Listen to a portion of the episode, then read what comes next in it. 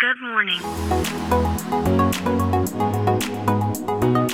Bom dia, Califórnia, bom dia, Brasil. Aqui quem fala é Felipe Janetti, diretamente de Palo Alto, Califórnia, no coração do Vale do Silício.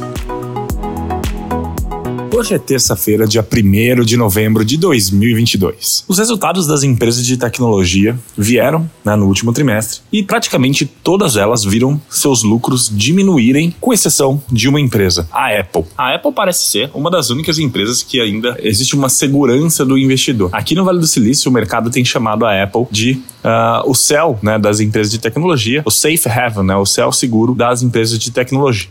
Empresas como a Meta, por exemplo, tiveram perdas de quase 50% no seu lucro, enquanto a Apple divulgou um lucro de 20,7 bilhões de dólares, que foi um pouquinho acima dos 20,6 bilhões registrados no mesmo período do ano passado. A receita total da empresa foi de 90,2 bilhões de dólares, 8% a mais do que no ano passado, e o iPhone foi responsável por 42,6 bilhões de dólares dessa receita. O que chama mais atenção é o segmento de serviços, que está atingindo a marca de 19,2 bilhões bilhões de dólares. Serviços é o foco da Apple né, daqui para frente. Há alguns anos o Tim Cook vem trabalhando com isso, porque a empresa entende que não pode depender, né, não pode manter essa dependência de vendas de iPhone, apesar de as vendas de iPhone ainda representarem muito nas linhas de receita da Apple. Bom, vamos ver o que vai acontecer no próximo TRI. Esse trimestre agora é um trimestre que geralmente é bom para as empresas de tecnologia, principalmente para quem vende hardware, por conta das festas de final de ano, das promoções que acontecem. Especula-se que a Apple deva